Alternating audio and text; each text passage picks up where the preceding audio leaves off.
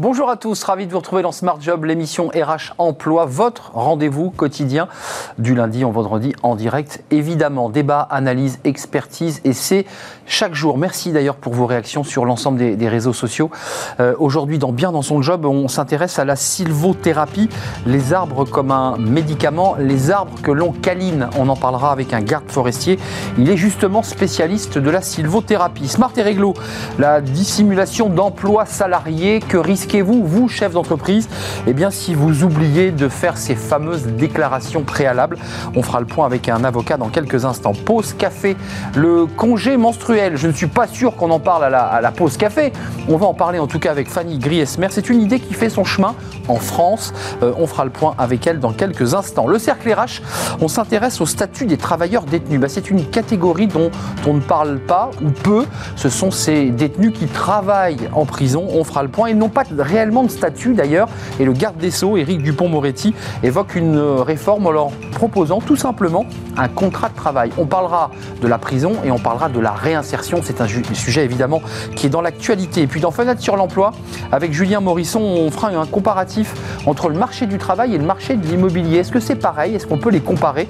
Est-ce qu'il y a des similitudes et des analogies? Voilà le programme aujourd'hui pour Smart Job. Tout de suite, bien dans son job, on part euh, bah, dans la canopée en direction des arbres.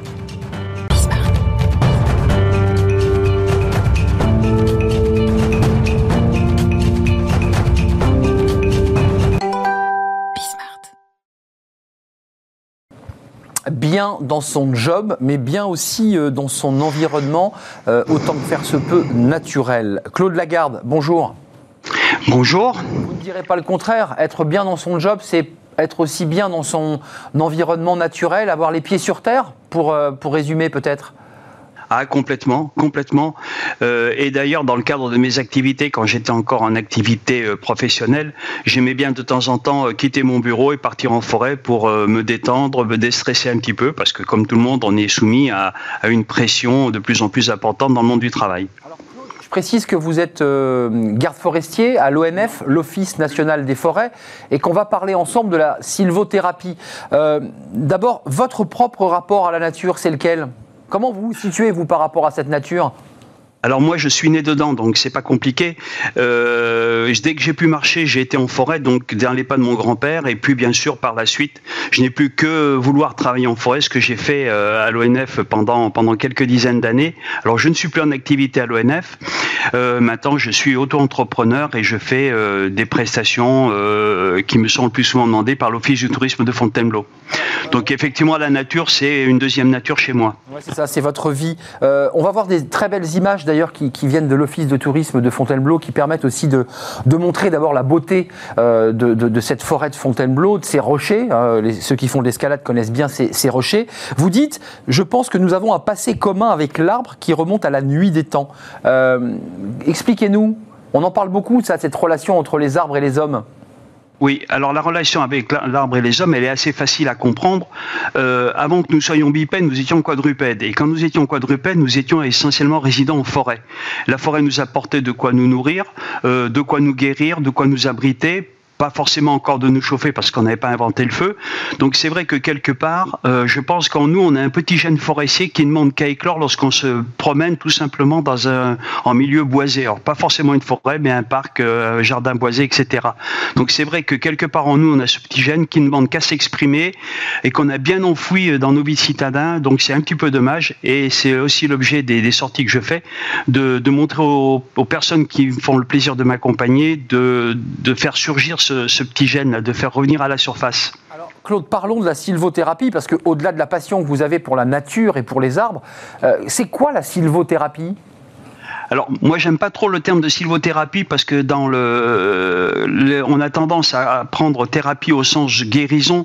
Or là moi j'ai pas la prétention de guérir qui que ce soit de quoi que ce soit. Tout simplement je préfère le thème de bain de forêt qui est le terme consacré au Japon et euh, c'est une immersion en, milieu forestier donc avec une perception avec une, perception de tout ce qui peut se passer en forêt et et, exercer nos sens à avoir ces perceptions très fines euh, et avec des que parfois on sollicite pas suffisamment ou qui sont au contraire trop sollicités. Je, pense par exemple à la vue où on est très agressé par des lumières, par des couleurs, par des mouvements très rapides. Je parle de Louis euh, qui est agressé également à travers euh, les, les, bruits de la rue, à travers les bruits dans nos bureaux et autres.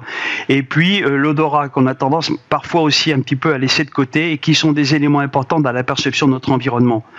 Et aussi ce qui est important, c'est que la grande différence qu'il y a entre une forêt et une ville, c'est que la forêt c'est presque l'immobilité, pas l'immobilité complète, alors que la ville, c'est l'agitation. Et tout ça concourt à faire que, dans une forêt, on a une autre perception de notre environnement, une autre perception de nous-mêmes également. Euh, Claude, c'est intéressant, ce fameux bain de forêt, euh, on dit qu'en mettant les mains sur un arbre, euh, finalement, on, on, peut sentir la vie de cet arbre et en même temps décharger son énergie. Qu'est-ce que vous leur dites à ceux que vous accompagnez? Vous les prenez par la main pour leur faire finalement toucher du doigt tous les sens que vous évoquez finalement? Complètement, et c'est bien l'objet justement de ces, sorties. Donc, euh, de préférence, quand il fait beau, évidemment, parce qu'on soit uniquement préoccupé par euh, ce qu'on a à apercevoir au milieu de la forêt. Et euh, ce que je veux, c'est au contact de l'arbre, effectivement, ressentir euh, cette énergie qu'il va développer et dont il va nous, faire bénéficier, mais c'est également l'énergie qu'il puise dans le sol. Et en, s'appuyant contre lui, d'un seul coup, on n'a plus une notion d'équilibre à retrouver, mais au contraire, on s'appuie contre lui, on ancre nos pieds dans le sol et on va recevoir cette énergie qui vient des, euh, des tréfonds de la terre. Et puis l'arbre, c'est un lien essentiel entre le ciel et la terre également. Il transmet de l'énergie vers, vers l'atmosphère et il reçoit l'énergie, reçoit de la lumière, il reçoit de, de l'eau. Et lui, c'est un, un élément de transfert, c'est un vecteur important. Et en s'appuyant sur ce vecteur-là, on arrive à percevoir également l'énergie de l'arbre et, et en prendre une partie on sent effectivement les vibrations. Je, pratique ce, il m'arrive de pratiquer cette, cette, démarche et on sent l'énergie de, de l'arbre. J'imagine que quand vous prenez euh, ces urbains euh, au début de la forêt avant votre balade et que vous les accompagnez, vous les trouvez changés à la sortie de cette balade, non? Racontez-moi, ça, ça doit quand même sacrément les secouer, non? Ah oui, oui. Alors, la sensibilité est bien sûr différente d'une personne à une autre, mais euh, depuis quatre ans que je pratique cette activité à titre presque professionnel, je vais dire, euh, j'ai vu à peu près 80% des personnes qui rentrent en forêt au début de la visite et qui sont parfois un petit peu sceptiques, un petit peu stressées, etc. Et au bout, et 80% de, ce, de ces personnes-là, au dernier arrêt, puisque je fais trois arrêts en forêt, s'arrête au pied d'un arbre, s'assoit au pied de l'arbre, parfois s'enroule au pied de l'arbre et s'endorment.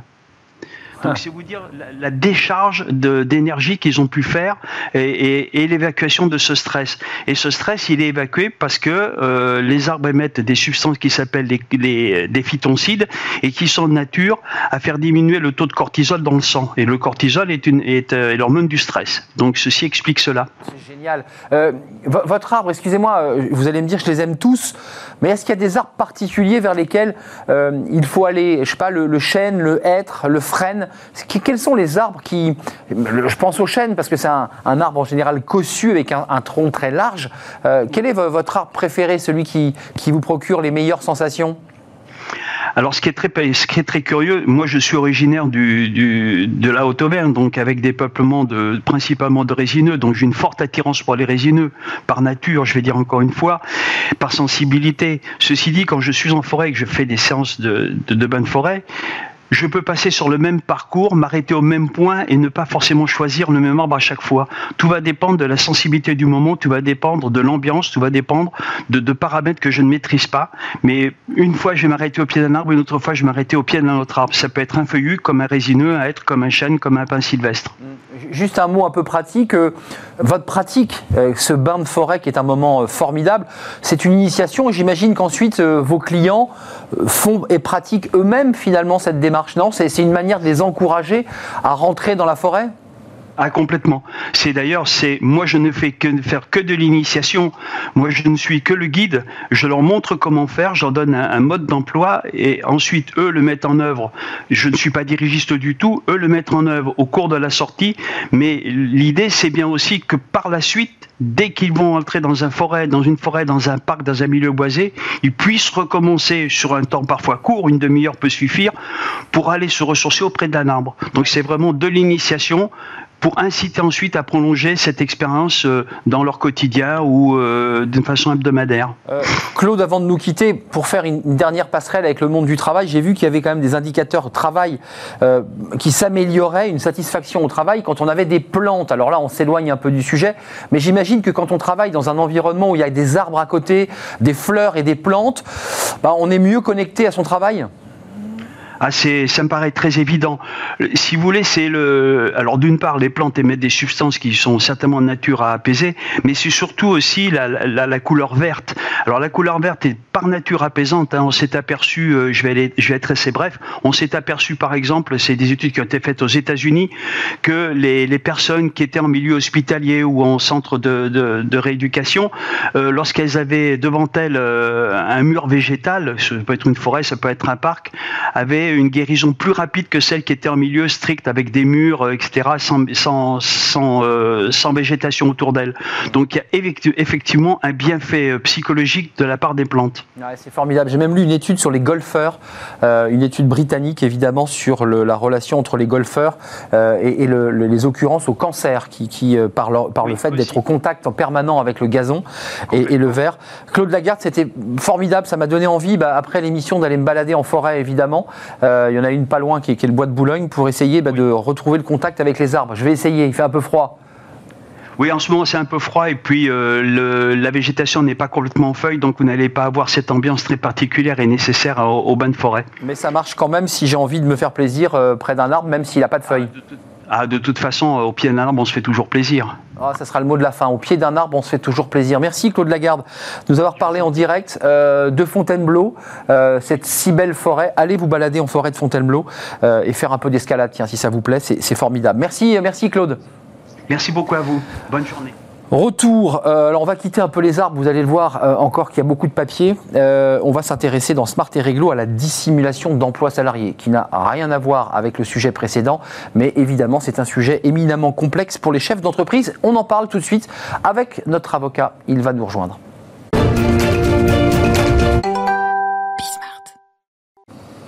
Smart et Réglo, c'est le droit. Voilà, focus juridique aujourd'hui avec Claire Abad. Bonjour Claire. Bonjour Arnaud. Vous allez bien? Très bien, et vous? Ravi, moi je vais toujours bien. Ravi de vous accueillir, avocate spécialiste en droit social, euh, et vous êtes euh, fondateur au cabinet AC Légal Avocat. Je l'ai bien dit oui. C'est bien ça. Euh, on va parler aujourd'hui de la dissimulation d'emploi salarié. Qu'est-ce que c'est la dissimulation d'emploi salarié Parce qu'il y a un vrai débat, je l'ai moi-même vécu en tant que chef d'entreprise. Il y a parfois des dissimulations intentionnelles euh, et puis des dissimulations euh, voulues. Il faut faire la différence. Tout à fait. En fait, euh, la dissimulation d'emploi salarié, c'est le fait pour l'employeur de se soustraire à ses obligations sociales. Ça peut être ne pas déclarer préalablement l'embauche d'un salarié. ça peut être également la remise d'un bulletin de paie qui ne comporterait pas les heures réellement effectuées ou ça peut être l'absence de déclaration sociale nominative également. La fameuse déclaration sociale nominative. Alors expliquez-nous, parce que c'est une procédure assez compliquée, on, on, rend par trimestre ces déclarations, puis je crois qu'il y a une déclaration annuelle à faire, c'est ça? Exactement, oui, hum. tout à fait. Hum. Donc concrètement, ça veut dire si on ne les rend pas, qu'est-ce qu'on risque? Euh, Si on ne les rend pas, euh, qu'est-ce qu'on risque? Ben, on, risque, déjà, on, ne paye pas ses cotisations, donc euh, potentiellement, et, et on risque plusieurs, plusieurs pénalités, que ce soit civiles, pénales ou euh, administratives. Donc ça peut être assez lourd. Euh, concrètement, qui, qui, surveille tout ça? Alors c'est l'URSSAF. Vous pouvez avoir un recours euh, hum. par l'URSSAF. Je vous confirme. vous pouvez également avoir un recours aussi par le salarié devant le Conseil de prud'homme. Hum.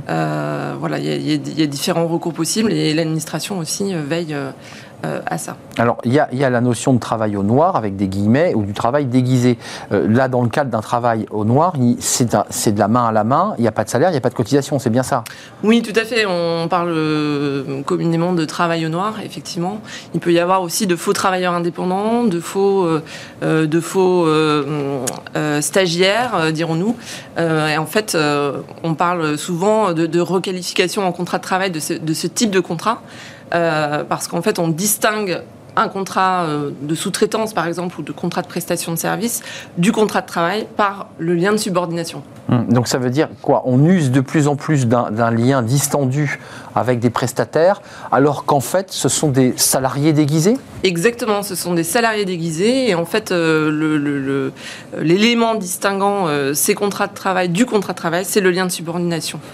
concrètement, c'est des cas fréquents. C'est quoi l'occurrence que vous avez en tant qu'avocate sur ce nombre de situations? Parce que là, vous n'avez pas de conflit avec des gens qui travaillent au noir, par exemple. Personne vient vous voir dans un cabinet pour dire j'ai un problème avec quelqu'un qui m'a fait ma cuisine illégalement. Alors souvent, on peut intervenir en amont, euh, avant la rédaction d'un contrat, euh, pour justement conseiller euh, une personne, un employeur ou, ou, quelqu'un d'autre sur, sur le contrat à rédiger et surtout sur la réalité de, la, de la relation contractuelle. En fait, c'est ça qui est le plus important.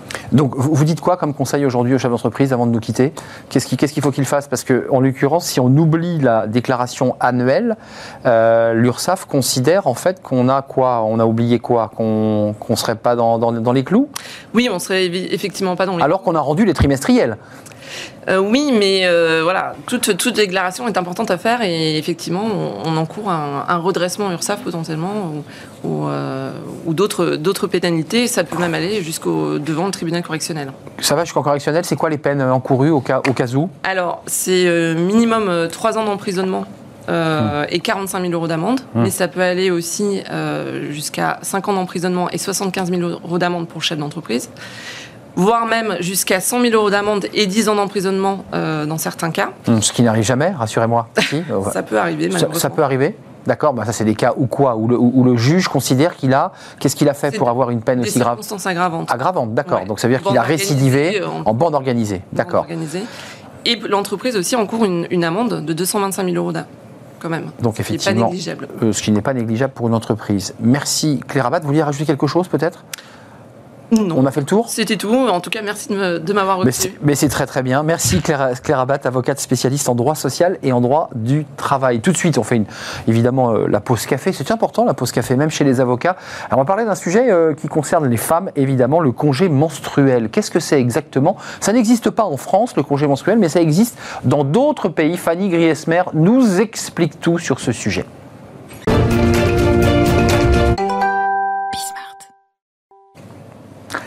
Fanny Griesmer, on va parler de, choses sérieuses aujourd'hui à la pause café. C'est un sujet pour être très honnête, euh, qui, se, qui se parle entre femmes, en l'occurrence, puisqu'on parle du congé menstruel. Vous me rassurez que c'est un sujet dont les hommes ne parlent pas forcément à la cafette.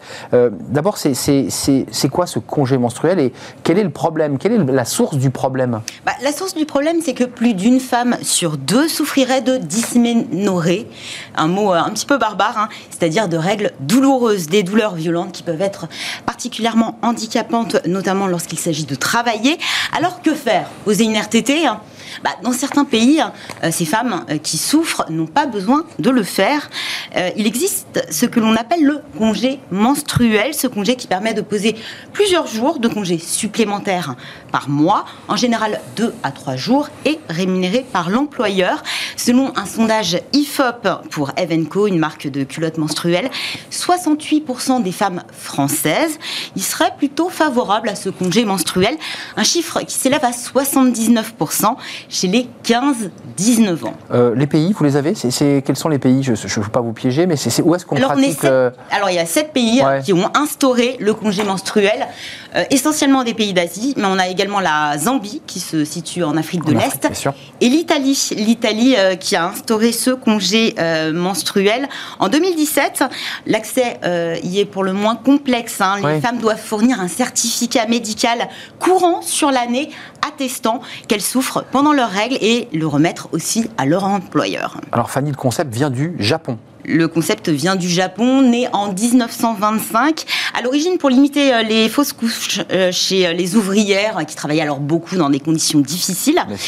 On attend 1947 hein, pour que le congé menstruel, comme il est en vigueur aujourd'hui, soit officialisé.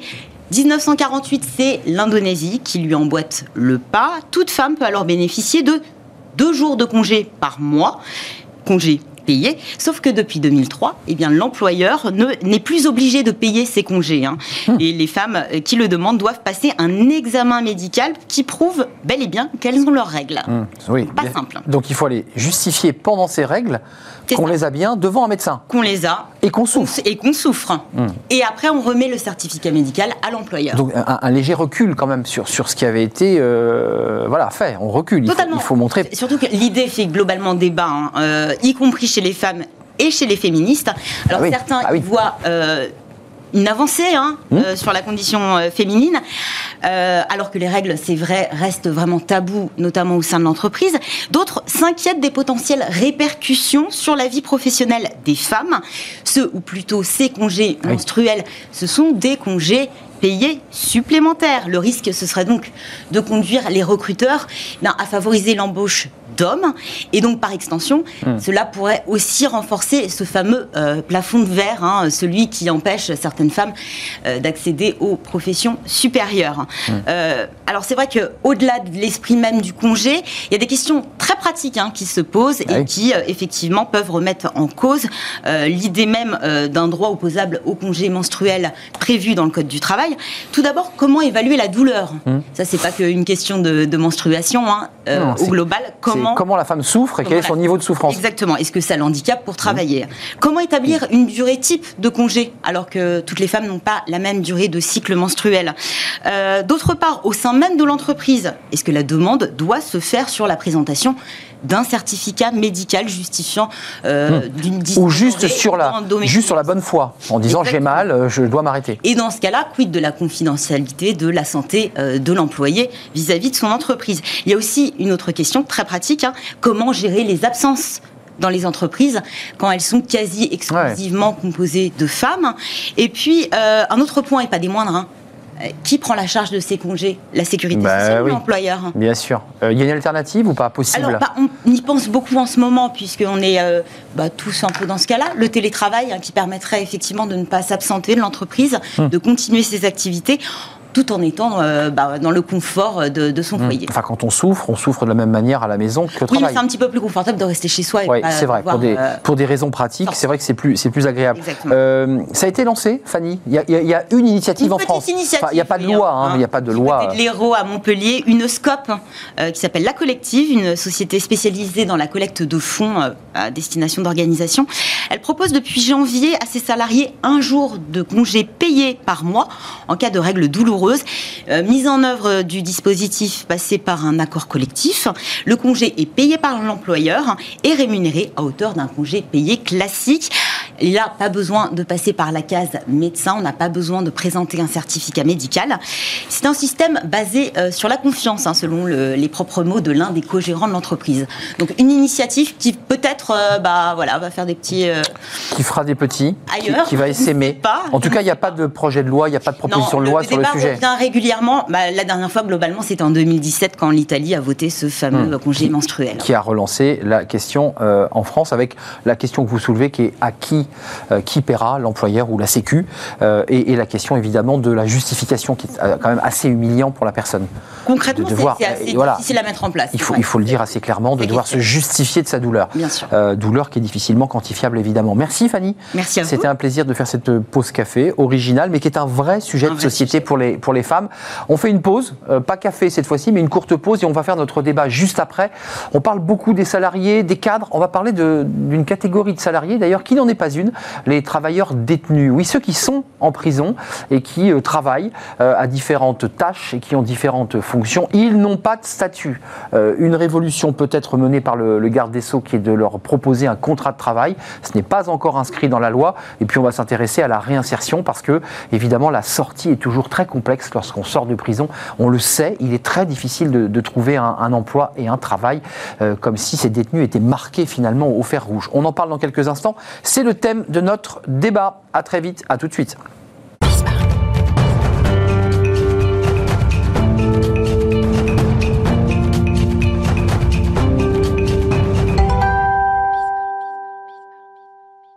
Le cercle RH, notre débat quotidien, euh, on va s'intéresser aujourd'hui à une catégorie. Alors on parle beaucoup des cadres, on parle beaucoup des dirigeants, des DRH évidemment. On parle peu euh, des travailleurs détenus. Ils existent, ils travaillent, ils travaillent dans des ateliers, dans des prisons. Euh, il y a à peu près 77 000 détenus. Il n'y a que 29 000 détenus qui travaillent aujourd'hui. C'est un chiffre qui a baissé. C'est devenu une denrée rare le travail en prison, d'autant, et on va en parler évidemment, que le statut n'existe pas.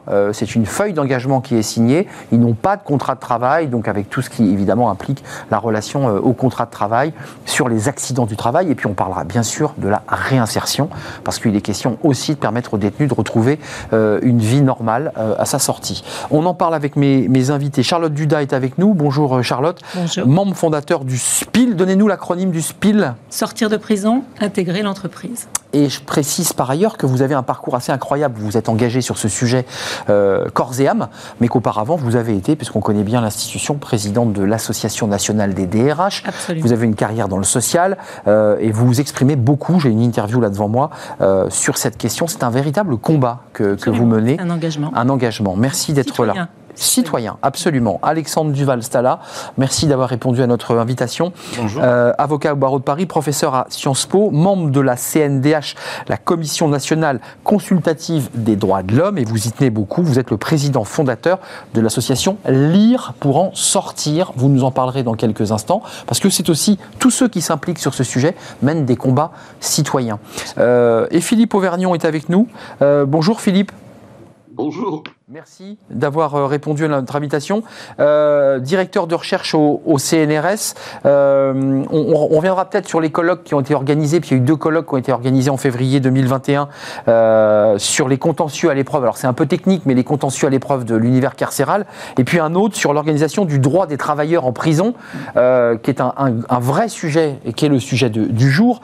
D'abord, j'ai envie de commencer par le, début, et le, vous savez, c'est le tropisme des journalistes, il commence par ce qu'est l'actualité. Euh, le garde des Sceaux euh, a évoqué euh, un statut avec un contrat de travail. Alors, il était l'invité d'une chaîne concurrente hier, je n'ai pas regardé, je ne sais pas s'il a évoqué ce, sujet. Bien sûr. voilà. Que dit-il? À quel moment on peut, on peut dire, là, à nos téléspectateurs, ben, les détenus qui travaillent, qui produisent, qui sont payés à quoi? 25-30% d'un SMIC. 25 et 45% selon les cas. Voilà.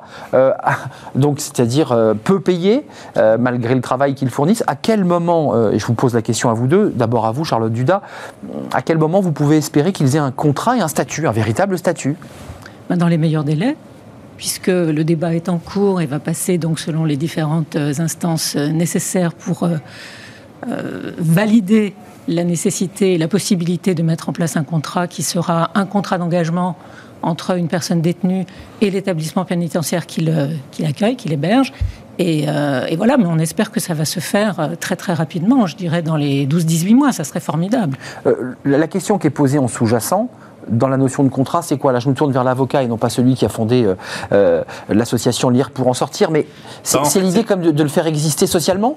En fait, c'était une manière de, rendre aux personnes détenues euh, leur dignité de citoyens et de travailleurs. le préambule de 46 prévoit un certain nombre de droits. Ce sont la deuxième vague des droits, après la, vague, la première vague des, des libertés individuelles de 1789. Nous avons ceux de l'après-guerre et qui sont des droits sociaux le droit au travail, le droit à l'éducation, le droit à la culture. Et il y avait effectivement euh, un, un no man's land juridique puisque le, les, les, personnes détenues qui travaillaient n'avaient pas de contrat de travail. Et donc, leur euh, faire en sorte qu'ils aient un contrat de travail, c'est-à-dire avec des droits, notamment qu'ils puissent acquérir des droits au titre de la retraite, au titre d'un certain nombre de, droits sociaux, euh, permet à la fois de les valoriser, euh, de valoriser ce qu'ils font, et donc c'était extrêmement important que cette étape soit franchie, qui est demandée depuis très longtemps par un certain nombre d'associations, et je pense que en tout cas pour ces dispositions-là, ce, projet de loi du garde des Sceaux va vraiment dans le bon sens. Hum. Après, il y a bien évidemment, comme la, vie n'est pas parfaite, il y a des difficultés, mais nous allons sûrement en parler puisque en fait la question du travail en détention implique deux choses en fait, à la fois le travail effectivement en détention, mais aussi la formation et la sortie. Mmh, je l'évoquais. Parce que l'un eh va avec l'autre. Euh, mais je pense que vous, aurez un certain nombre d'autres questions. Ouais, j'en ai plusieurs autres, mais j'en ai même des, dizaines sur ce sujet. Philippe Auvergnon, directeur de recherche au CNRS, euh, qu'est-ce que ça dit de l'évolution de notre société? Parce que pour le dire un peu abruptement, euh, moi qui suis allé plusieurs fois en prison faire des reportages, et, dans des ateliers ou dans des, dans des salles de classe où on forme des, personnes, certains détenus le disent comme ça sous cap, on est un peu exploité. Euh, on nous fait faire des choses euh, que si on les faisait, disent-ils, à l'extérieur, bah, on gagnerait plus. Comment vous voyez cette, cette réaction, je dirais presque, presque marxiste du détenu, qui dit mais on nous exploite, sans, parler du documentaire de, de Michael Moore aux États-Unis qui a évoqué et soulevé la même problématique alors, euh, je, pense qu'effectivement, euh, euh il, faut, si, quelques détenus nous écoutent ou, sont conduits à nous écouter, il ne faut pas leur dire que du jour au lendemain, ils vont être payés plus. Hein. C'est un projet qui réjouit, je pense, un certain nombre de juristes dont je fais partie, qui se sont battus depuis des années pour euh, dire il y a là un vide insupportable et qui s'oppose euh, à l'idée euh, de, retour dans la société de personnes condamnées dans d'éventuelles bonnes conditions. donc c'est un, progrès du droit très significatif qui est proposé par ce projet de loi, euh, qui devra donner lieu à beaucoup d'ordonnances, c'est-à-dire que il y aura les dispositions du projet de loi, il faut qu'il soit euh, que cette loi soit adoptée et ensuite que les ordonnances interviennent. Il y a un délai précis, c'est euh, 10 mois, euh, qui est donné dans le projet. On est donc dans cette situation, mais enfin avec euh, un, un cadre juridique d'abord où on parle de contrat, je crois que le terme est très important.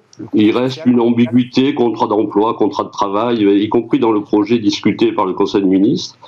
Et puis, euh, on pourra avec vous peut-être rentrer dans dans quelques détails, mais euh, c'est réellement un projet euh, substantiel, euh, très important. Charlotte Dudin, rentrons dans les détails. Pour ceux qui ne connaissent pas la vie en détention et la, vie de ces, de ces micro-sociétés, qu'est-ce qu'on y fait en prison quand on travaille? Alors, il y a différents types d'emplois. Hein beaucoup d'emplois de manutention. Déjà, il y a tout ce qui sert à travailler pour la prison. La logistique de la prison, la cantine. les cuisines, le ménage, euh, travailler avec d'autres détenus pour servir des plateaux, enfin, etc. Donc euh, tout ce qui est le jardinage, enfin tout ce qui concerne la vie en prison et, la prison elle-même. Et puis, euh, il y a différents types de, de travaux qui sont proposés, beaucoup de travaux de manutention. Hein. donc c'est vrai que ce sont des emplois un petit peu répétitifs, euh, un petit peu comme un travail à la chaîne, quoi, d'une certaine façon. On, on empaquette des choses, on, c'est ça On colle des étiquettes, on met sous enveloppe, euh, etc. Bon, il faut quand même dire que tout doucement se développent d'autres types de travaux également. Je pense à ce qu'avait fait JC Deco avec les Vélib, puisqu'ils ont créé un atelier de réparation, donc qui préparait des techniciens euh, à la réparation, mécaniciens. Et, qui, permettait la sortie. Voilà, c'est important. Ensuite, euh, permettait la sortie et l'embauche euh, chez JC Deco ou ailleurs, bien évidemment. Donc ça, c'est très bien. Et puis aussi l'entrée lente, très lente, mais que l'on espère plus rapide dans le futur de, euh, de l'informatique. Hein, et donc des, il y a un débat hein, sur la tech. Hein. Des métiers de développeur.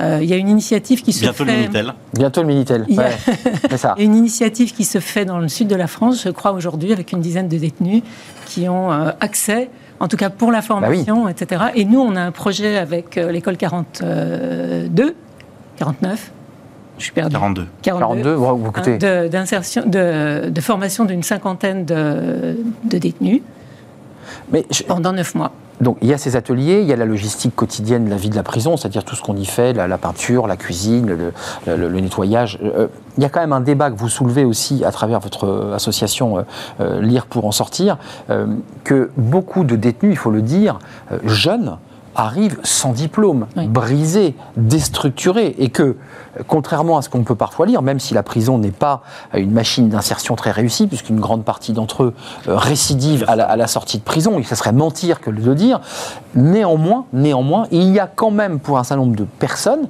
jeunes et moins jeunes, une possibilité d'acquérir un diplôme, d'acquérir quelque part une forme de dignité, de rebond possible. On ne peut pas le contester.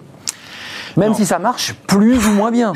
Je pense bah qu'on ne peut pas contester les efforts euh, que les différents euh, personnels, les SPIP, euh, même les surveillants, euh, sont d'une manière générale quand même extrêmement alors, il y a tout, comme dans tout système, bien évidemment, il y a des difficultés, mais il y a quand même une énergie et des gens qui portent un certain nombre de choses. Et je peux vous dire qu'il y a beaucoup de SPIP, notamment. De, donc, le SPIP, c'est le service de, de, probation, probation. professionnelle, enfin, de pénitentiaire, pardon, qui sont là, qui accompagnent, en fait, la détention des, personnes détenues et notamment qui doivent préparer la sortie. Et donc, ils essayent, mais c'est là où il y a aussi les difficultés. Pourquoi il y a des difficultés euh, Il ne suffit pas de dire on va travailler en détention, les choses vont, vont se faire.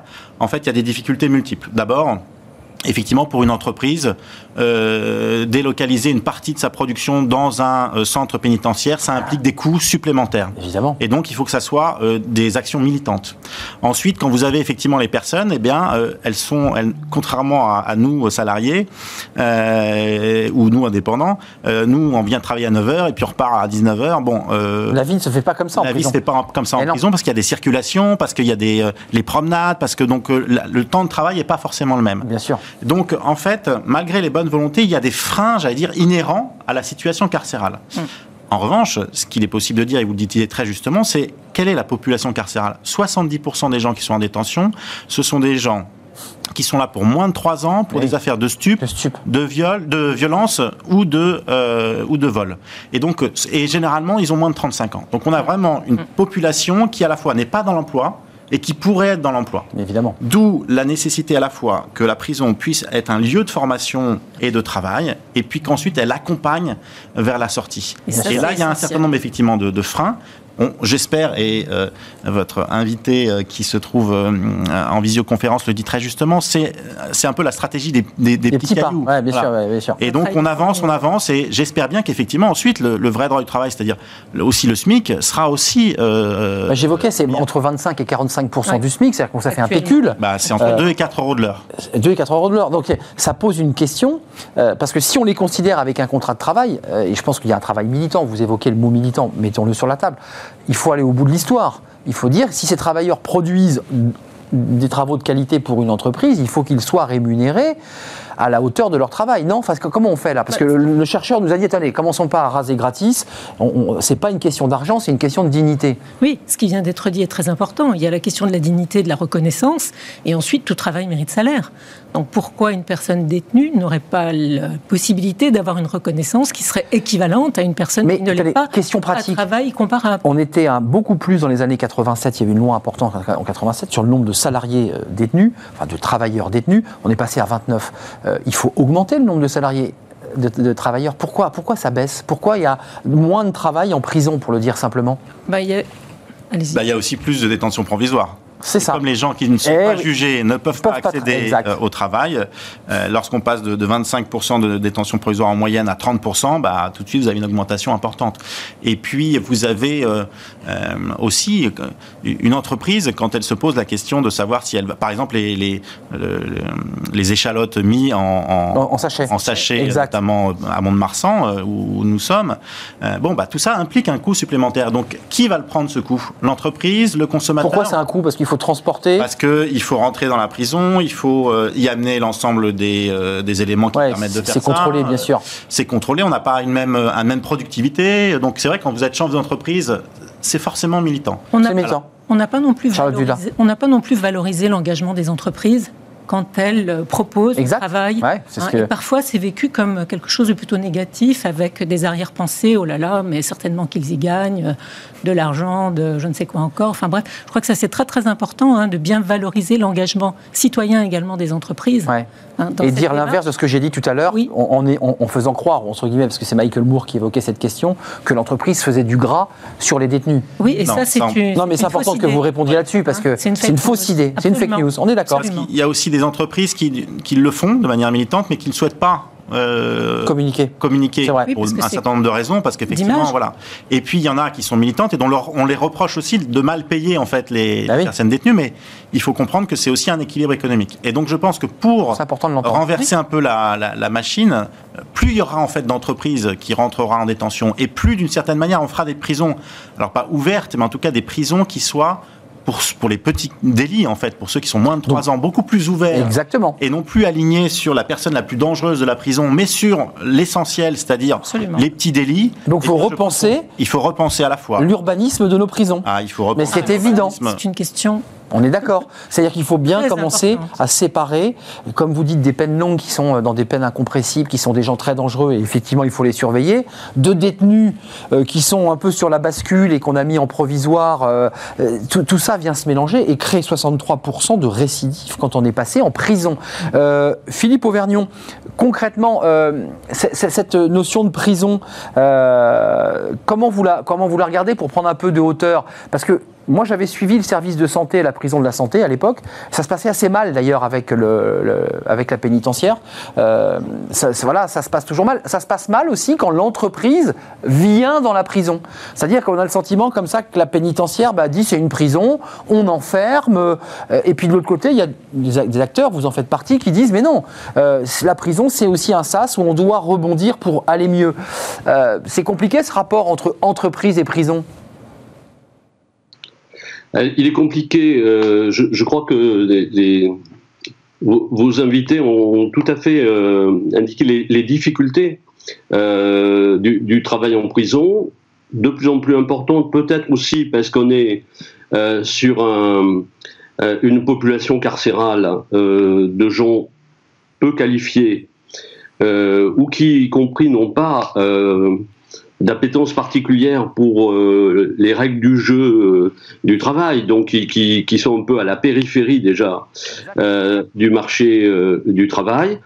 Euh, vous vous avez insisté assez justement sur le, le fait que il y a au fond euh, les maisons d'arrêt euh, avec euh, un nombre de prévenus de plus en plus important et un temps de passage euh, qui effectivement se situe plutôt euh, en dessous de des un an ou deux ans, euh, c'est très difficile avec un turnover très important d'organiser véritablement une activité de travail de type activité de production.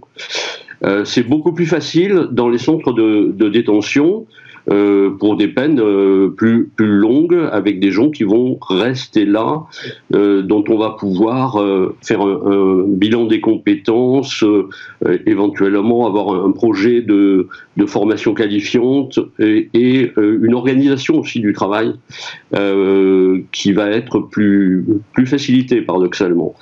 Euh, je, je reviendrai sur qui vient faire travailler en prison il y a une image, euh, effectivement, qu'il faut revaloriser du travail en, prison. C'est-à-dire que le- les progrès du droit doivent s'accompagner d'une véritable politique euh, du travail pénitentiaire, euh, je dirais vraiment offensive. Il faut attirer, effectivement, et valoriser euh, la venue en prison de, de grandes entreprises, celles notamment qui euh, euh, se piquent de, de responsabilités sociétales, etc., qu'elles n'hésitent pas à venir et, et qu'elles n'hésitent pas à, cacher, à arrêter de cacher quelquefois leur nom quand elles font sous-traiter par des acteurs, d'autres acteurs euh, en prison. Donc il faut renverser. Et effectivement, il y a des concessionnaires qui amènent un travail très peu qualifié, avec très peu de marge économique dessus, et, euh, et, et qui euh, donnent effectivement cette image d'un travail le plus souvent peu qualifiant, voire euh, attentatoire à la dignité. Lorsque Merci vous passez, lorsque vous passez votre temps à distinguer les, les vis cruciformes ou pas cruciformes, enfin les têtes de vis cruciformes ou pas cruciformes, euh, pour euh, officiellement Merci Philippe. euh, 2 à 4 euros, c'est un peu juste. Voilà, merci. Je ne sais pas si vous m'entendiez quand je vous ai dit merci, je vous ai beaucoup dit merci. Non pas que ce que vous dites n'est pas passionnant, mais c'est vrai que le temps file.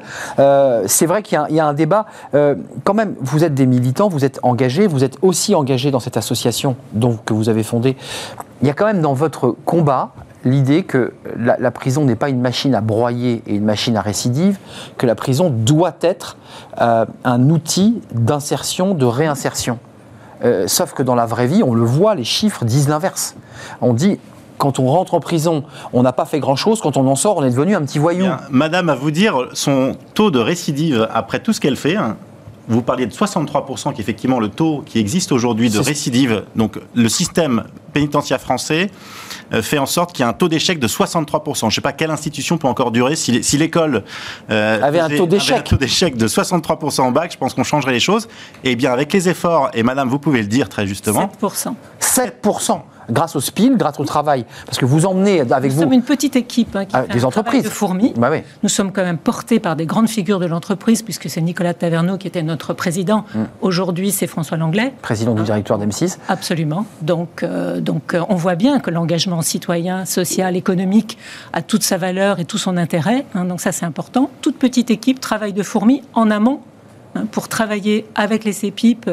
Euh, et emmener des entreprises. Et emmener des entreprises. Donc nous organisons des visites en prison et on voit que ça fait tomber très les, tabous et les images toutes faites que nous avons sur la prison et sur les personnes détenues. Hmm. Hein. Le prisonnier d'hier, c'est un salarié de demain. En tout cas, c'est un citoyen de demain. Absolument. On l'oublie trop. On oublie trop Absolument. ça. Et certes, on est encore beaucoup trop dans la punition. On oublie que l'insertion, c'est aussi la protection. Des Surveiller et punir, ça vous rappelle quelque chose Absolument. Hein, Michel Foucault. Michel Foucault. Absolument. Et il faut dépasser hein, cette dimension de la punition. Les personnes, une fois qu'elles sortent, elles ont payé leur euh, tribut à la société. Je ne veux pas qu'on se quitte avant qu'Alexandre, vous nous ayez parlé quand même. Il y a les, entreprises qui, avec votre action et votre conviction aussi, parce que c'est porté par des convictions, euh, s'engagent. Et puis il y a aussi votre association, je voudrais qu'on en dise un petit mot. Ah euh, voilà, lire pour s'en sortir. Enfin, encore une fois, j'ai croisé des détenus à travers mes parcours journalistiques qui me racontaient qu'ils avaient récupérer un certificat d'études, qu'ils avaient chopé un BEP, un CAP, et qu'en sortant, ça avait été dur de trouver un emploi, il faut le dire, c'est difficile, mais qu'ils avaient réussi à rebondir et à ne pas récidiver. Lire, c'est vital. Alors moi, c'est ce que j'ai, euh, pour avoir défendu un certain nombre de personnes euh, aux assises, effectivement, je n'arrivais pas à comprendre comment ils n'avaient pas les, les, mots pour dire, euh, ne serait-ce que de s'excuser auprès des victimes, par exemple. Et en fait, j'ai réalisé qu'ils n'avaient pas ces mots-là. C'est-à-dire qu'ils n'avaient pas le vocabulaire qui leur permettait à la fois de se mettre à la place de l'autre, de comprendre l'autre, d'exprimer un certain nombre de choses. Les bases. Et donc, c'est vraiment une, une, une fracture extrêmement importante. Et donc, on a changé dans, en 2014 la loi pour que, effectivement, les réductions de peine supplémentaires puissent désormais être ouvertes, notamment aux activités culturelles, à la lecture, au calcul.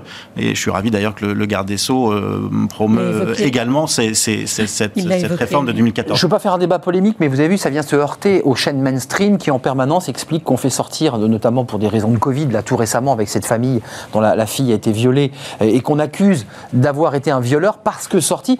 Vous voyez, ça, vient, ce discours d'une force incroyable que vous portez vient se heurter à une sorte de mur de la société. Parce qu'il faut que les, les, les, les citoyens comprennent que ceux qui sont en détention, ce sont des citoyens et qu'un jour ou l'autre, ils sortiront et qu'on veut qu'ils sortent comment? Dans les meilleures conditions ou dans les pires conditions? Et on ne peut pas penser, qu'on met dans une boîte, qu'on les secoue et que les choses ne, ne passent exact pour les sorties du Covid, je sais bien, je, connais bien le sujet puisque j'avais écrit à cette époque-là une note au, président de la République et je suis ravi que les choses aient pu se faire en sorte qu'on ait en, près plus de 12 000 personnes qui ne sont pas à la fois rentrées et sorties. Et donc on a, mais, mais jamais les violeurs, jamais les criminels. Bien évidemment, tout ce qui a été fait, ce sont ceux qui sont en courte peine. Le parquet a réagi. il faut hein, arrêter. il y a 1% de personnes qui sont condamnées à des peines à perpétuité donc euh, par an. Donc c'est vraiment extrêmement. Tout le reste, c'est des gens qui passent. Hein. Tout le reste, c'est des gens qui passent. Et je suis heureux de voir que, effectivement, euh, comme Madame, comme euh, des présidents de, grands groupes s'investissent. Nous, nous sommes soutenus par Augustin de Romanet et le groupe Aéroport de Paris, par la Fondation Lagardère. Donc vraiment, je suis extrêmement heureux qu'on change ce regard sur la prison parce que, d'une certaine manière, en tant que citoyen, l'administration est comptable à notre égard de la réussite de cette mission qui est la leur, qui est de faire en sorte qu'il y ait moins de personnes qui récidivent et plus de personnes qui soient réinsérées. Et, comme le disait très justement Michel Foucault, aujourd'hui, on traite par le pénal le social. Absolument. Exact. Et ça, c'est une vraie difficulté. Charles Dudas, la conclusion. Et ce que je voulais dire, c'est que, trivialement, hein, investir dans la lutte contre la récidive, c'est véritablement économique, économiquement. Euh, Évidemment évidemment, c'est un coût social à hein, la récidive. Hein. Absolument. Et évidemment que c'est un coût social. Pour les victimes, évidemment, qui subissent euh, euh, des, agressions, et puis pour la société qui doit réincarcérer cette personne et de nouveau reprendre un cycle euh, qu'on évoquait tout à l'heure.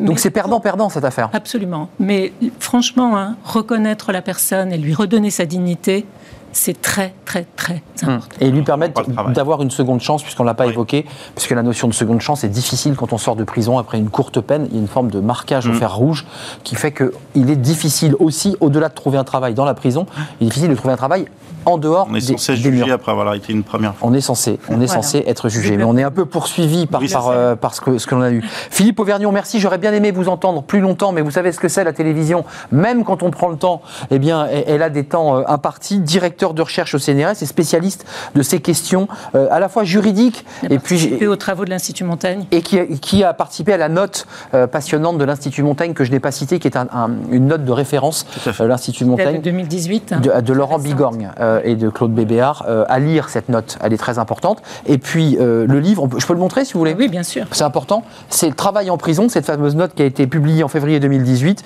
euh, Fondation M6, Institut Montaigne. Euh, mais vous l'avez sur Internet puisque j'ai j'ai pu me la, la procurer assez Oui, facilement sur Internet. C'était un plaisir de parler de ces sujets. Euh, on parlera de la tech un autre jour parce que la tech, la tuyauterie, l'informatique, on est encore au Minitel. C'est un vrai sujet en prison et la pénitentiaire. C'est un sujet de fond. Mais la pénitentiaire dit attention, il ne faut pas faire rentrer d'Internet, c'est très dangereux. Toutes ces questions qui sont dans la relation de la surveillance Tout à fait. et, euh, et- et- et de l'épanouissement. Charlotte Duda, membre fondateur du SPIL, Alexandre Duval, Stala, c'est un plaisir, avocat, professeur Sciences Po, membre de la CNCDH, et puis lire pour en sortir, aller voir son association, c'est important de savoir lire, c'est la clé de notre vie. Et puis merci à Philippe Auvergnon, je suis très en retard, fenêtre sur l'emploi, on change de sujet. Est-ce qu'on peut comparer le marché du travail au marché de l'emploi et, au marché de l'immobilier? Est-ce que ces deux secteurs un peu équivalents finalement dans leur stratégie? Peut-être, c'est ce que dit euh, Julien Morisson, il est là dans quelques instants.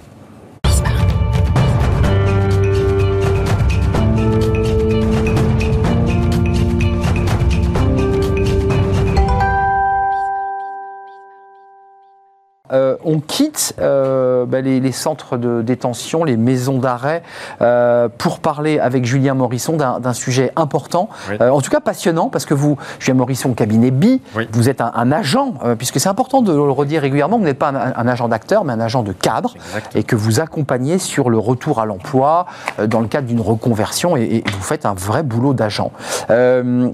Pourquoi vous faites une analogie entre le marché de l'immobilier et le marché de l'emploi? Il y, a- il y en a une affaire Exactement. Alors il y a des mots où ça va vous parler. hein. Si je vous parle de off-market, d'annonces, d'agences, de chasseurs, vous allez dire, bah, en fait, on parle de quoi? Bah, On peut parler aussi bien d'immobilier que du marché du travail en réalité. Et euh, on parle souvent du marché du travail, mais dans un angle très économique ou statistique, alors que le marché de l'immobilier, on l'aborde de manière, même entre amis, finalement de manière assez, assez fluide.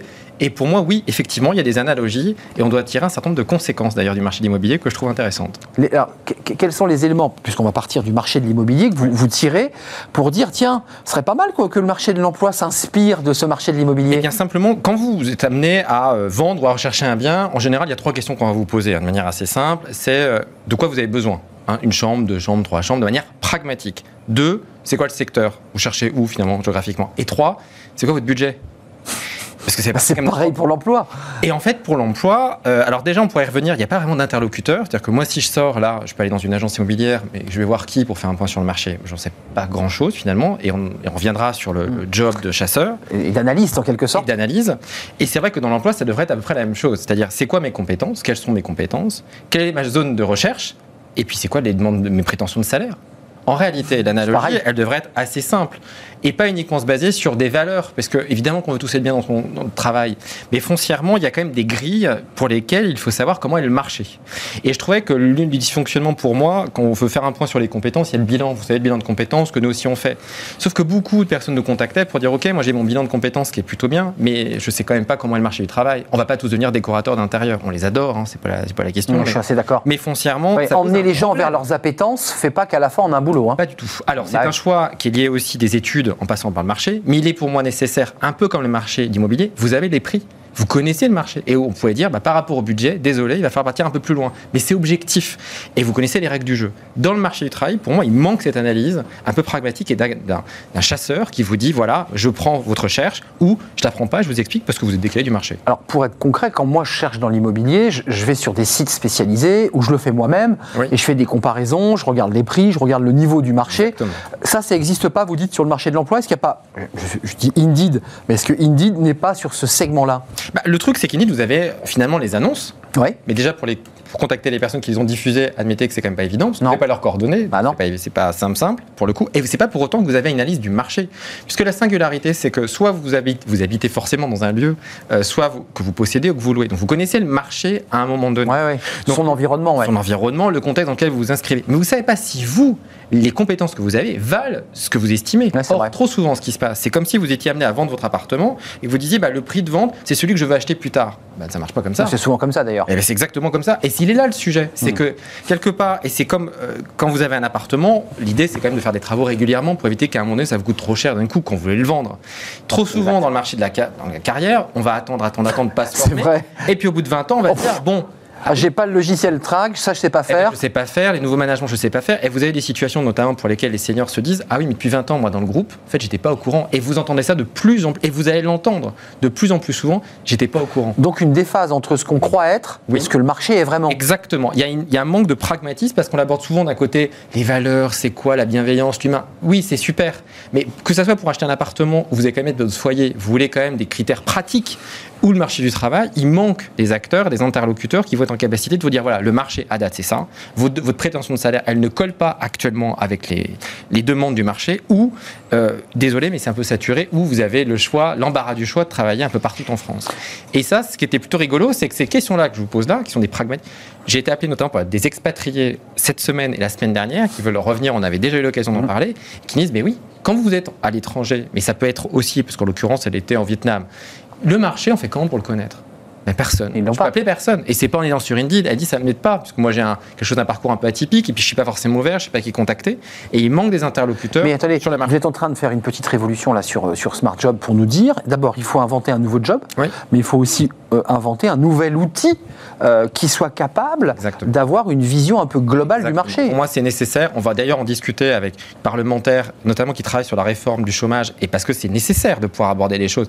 Il faut à un moment donné, moi j'avais déjà demandé à ce que ça, ça soit fait, alors, pas été encore écouté, mais tous les cinq ans, il faudrait qu'il y ait un check à date pour dire voilà, par rapport à vos compétences, par rapport au marché, voilà les aspirations vers ce, ce vers quoi vous pouvez évoluer, de manière à ce que vous puissiez soit faire une reconversion ou changer de Bah, secteur. Excusez-moi, comme un bien immobilier. Voilà, le secteur dans lequel vous êtes, il a baissé. Exactement. Ou alors votre secteur, il a progressé. Exactement. Et donc, de fait, si vous partez, vous pouvez prétendre à ça. Exactement. C'est pour ça que l'analogie est pour moi tout à fait pertinente. Et on travaille alors ardemment sur un site qui devrait sortir. Hum, ça, je, je Euh, sens qu'il y a une petite idée derrière la tête. Exactement. Vous êtes en train de le fabriquer. Actuellement Un, produ- un product owner, Lucas, que je salue, au mois de juin, pour avoir justement cet outil qui va nous permettre à un moment donné d'avoir accès à un matching entre les, des offres, euh, des profils qui vont être en face et rôle aux chasseurs. Comme il existe des indépendants, des chasseurs d'appartements, nous l'idée c'est pas de faire de recrutement, vous avez bien compris. hein. On n'est pas mandaté par l'entreprise, mais on va chercher en lieu et place. Et ça nous est de plus en plus demandé en disant on est prêt à payer quelqu'un qui va chercher parce que ça nous on n'y a pas accès. Je sais pas si je suis dedans ou en dehors du marché. Juste d'un mot, c'est aussi un site d'analyse fait par un peu des analystes, comme on, a des analystes financiers qui, qui peuvent faire un état des lieux très écrit, très structuré d'un secteur. Parce que c'est ça dont on a besoin. Exactement. Donc il y aura une format bêta 1 et puis bêta 2, enfin classique finalement d'une entreprise en développement. Donc on va vraiment aller sur ce terrain-là. Et ce qui nous paraissait essentiel, c'est qu'à un moment donné, comme quand je sors, je veux voir une agence, moi je voulais, moi j'étais DRH, je voulais voir quelqu'un qui me dise, pas par annonce, je vais faire un point, est-ce que je suis dans le marché là? Qu'est-ce que je veux sur le marché? Et donc là, vous avez besoin d'un tableau de bord, quelque chose qui soit structuré. Exactement. Et j'ai besoin de connaître ce marché, d'avoir des chasseurs, des DRH, quelqu'un qui suit, qui disent là, t'es décalé, ou là, t'es dans les clous, ou là, si tu baisses de trop- de 20%, ça passe. C'était passionnant euh, et, et encore une fois déroutant parce qu'effectivement ça n'existe pas et vous êtes en train d'inventer euh, quelque chose qui n'existe pas. Et on va avis- former, d'ailleurs. Et, et bien sûr, et pour former, c'est passionnant. Euh, bon, on va suivre ça de très près, Julien. Vous reviendrez peut-être nous en parler quand le, la, la bêta 1 euh, est, sortie de terre. Vous avez commencé à la, à la dessiner. Merci, euh, cabinet BI. Oui. Merci, Julien Morisson, d'être venu nous éclairer. C'est un vrai sujet que vous soulevez.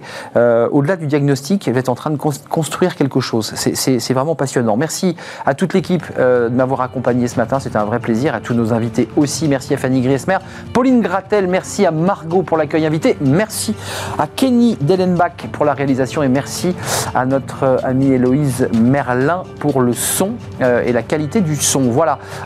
Soyez réactifs. Vous l'êtes sur les réseaux sociaux. Vous pouvez nous entendre aussi en podcast. Voilà, c'est plus simple aussi parfois de ne pas avoir l'image. Tant mieux. Hop, on nous retire. Mais vous nous avez dans les oreilles. Allez jeter un œil sur les podcasts. C'est toujours agréable. Merci, c'était un plaisir. Je serai là demain avec les experts de Smart Job. Il y a beaucoup d'actualités et on va la commenter sur ce plateau. À demain.